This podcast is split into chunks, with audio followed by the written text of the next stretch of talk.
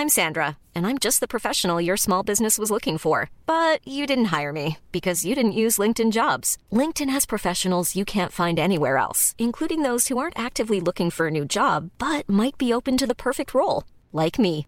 In a given month, over 70% of LinkedIn users don't visit other leading job sites. So if you're not looking on LinkedIn, you'll miss out on great candidates like Sandra. Start hiring professionals like a professional. Post your free job on linkedin.com/people today.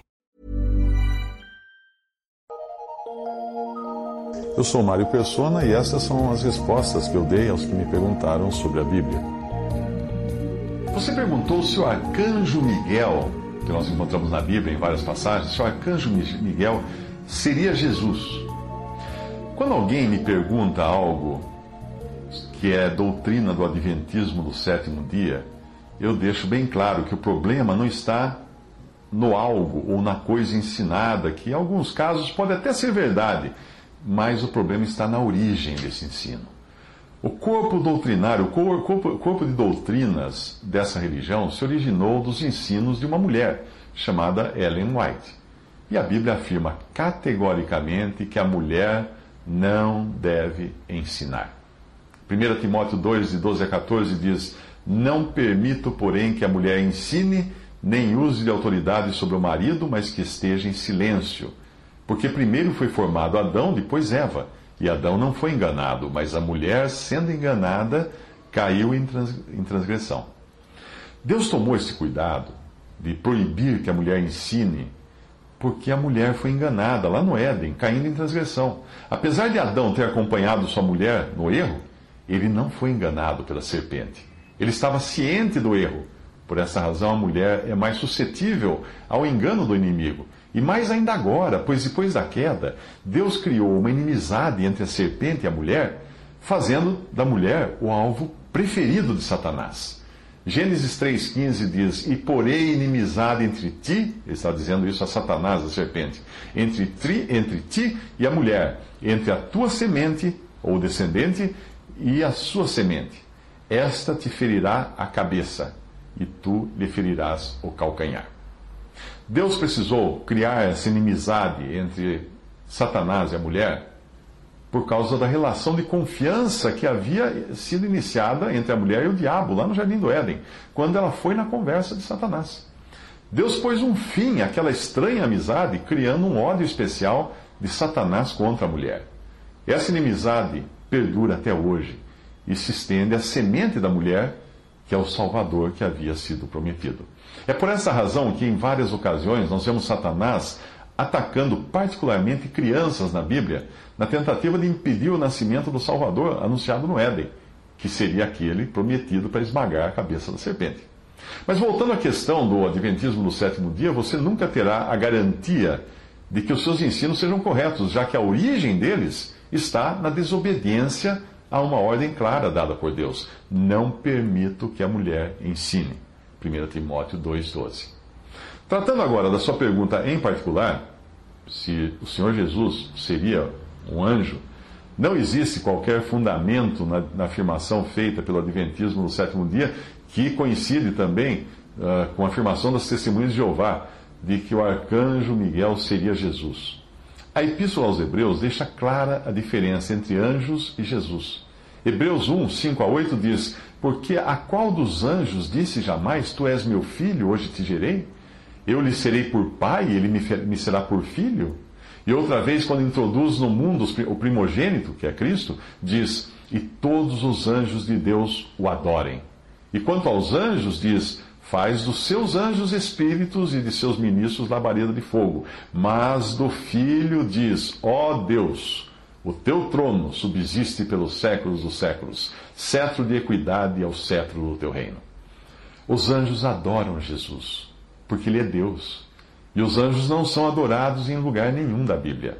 Em Apocalipse 10, 19 10, João diz, escreve, João, o apóstolo João escreve, eu lancei meus seus pés, aos pés do anjo, para o adorar, mas ele disse-me, olha, não faças tal, eu sou teu conservo e de teus irmãos que têm o testemunho de Jesus. Adora a Deus, porque o testemunho de Jesus é o espírito da profecia. Em Apocalipse 22, de 8 a 9, João escreve: Eu, João, sou aquele que vi e ouvi estas coisas, e havendo-as ouvido e visto, prostrei-me aos pés do anjo que mas mostrava, para o adorar. E disse-me: Olha, não faças tal, porque eu sou conservo teu e de teus irmãos, os profetas, e dos que guardam as palavras desse livro. Adora a Deus. Ao contrário dos anjos, Jesus é adorado por ser Deus, e ele não recusa adoração.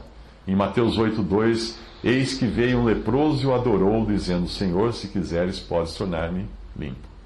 Em Mateus 9, 18, dizendo-lhes ele, Jesus, essas coisas, eis que chegou um chefe e o adorou, dizendo: Minha filha faleceu agora mesmo, mas vem, põe-lhe a tua mão e ela viverá.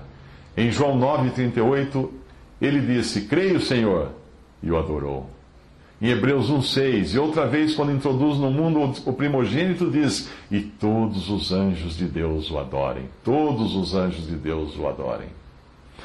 O título arcanjo, ou arquianjo, dado a Miguel, pode ser por ele estar numa posição elevada na hierarquia que Deus criou. Mesmo assim, ele ainda está abaixo do querubim, que é Satanás. Como você encontra isso na Epístola de Judas.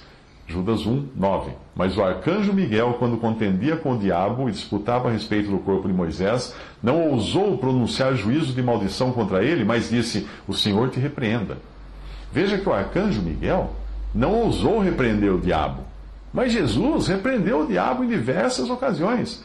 Ele, ele repreendia demônios, ou espíritos imundos e o próprio Satanás, quando esse tentou, tentou influenciar os pensamentos de Pedro. Lá em Mateus 17, 18 diz: E repreendeu Jesus o demônio que saiu dele. E desde aquele, aquela hora o menino sarou. Isso era um demônio, um espírito imundo. Em Marcos 1, 25, e repreendeu Jesus, dizendo: Cala-te, sai dele. Em Marcos 8, 33, mas ele virando-se, olhando para os seus discípulos, repreendeu a Pedro, dizendo: Retira-te de diante de mim, Satanás, porque não compreendes as coisas que são de Deus, mas as que são dos homens. Por exemplo, Portanto, o Senhor Jesus, ele repreendia, sim, Satanás. O arcanjo Miguel não podia repreender Satanás, porque na hierarquia angelical, Satanás é um querubim acima de um arcanjo. Mas a sua pergunta podia também ter sido sobre alguma doutrina do Adventismo no sétimo dia que estivesse correta. E mesmo assim eu iria sugerir que você nunca bebesse daquela fonte, justamente porque Deus afirma que não é confiável. Não permito, porém, que a mulher ensine diz em 1 Timóteo 2, de 12 a 14. Adão não foi enganado, mas a mulher, sendo enganada, caiu em transgressão. É a continuação da passagem. Ainda que Ellen White, a fundadora do Adventismo, tenha costurado algumas verdades no tecido da sua doutrina, essas verdades podem estar ali apenas para servirem de gancho para levar os incautos à mentira. Na tentação no deserto, Satanás usou a palavra de Deus, mas nem por isso ele estava certo. Procure sempre analisar a origem, mesmo de uma verdade, porque a verdade pode ser apenas o preâmbulo de uma mentira. Além da ideia de que o arcanjo Miguel seria Jesus, Ellen White ensinou outros enganos. E alguns deles são: 1. Um, o sono da alma após a morte. Porém, em Lucas 16, 23, nós não vemos ninguém dormindo. E no inferno ergueu os olhos, estando em tormentos, e viu ao longe Abraão e Lázaro em seu seio. Ele não está dormindo, o rico. Outro erro, a aniquilação dos perdidos, dizendo que depois os perdidos serão aniquilados, deixaram de existir. Mas em, Mar em Marcos 9, 44 diz: Onde o seu bicho não morre, o fogo nunca se apaga. Falando lá do lago de fogo. Ela ensinou também a guarda do sábado, por cristãos. Porém, em Gálatas 3,11, Paulo escreve: É evidente que pela lei ninguém será justificado diante de Deus, porque o justo viverá da fé. Ela ensinou que Satanás teria levado os pecados do crente. Porém, em 1 Pedro 2,24, levando ele mesmo, Cristo, Jesus, em seu corpo os nossos pecados sobre o madeiro. Ela ensinou que o cristão deveria ser vegetariano Porém, em Mateus 15, 36, o Senhor Jesus, tomando sete pães e os peixes, e dando graças, partiu-os e deu-os aos seus discípulos, e os discípulos à multidão. Portanto, quando você descobre que uma fonte começa errado, é que nem um botão da camisa. Você botou o primeiro errado, os outros também virão errados. E quando você tem 99% de verdade e 1% de mentira, é preciso ter cuidado também. Porque Veneno de rato é 99% milho.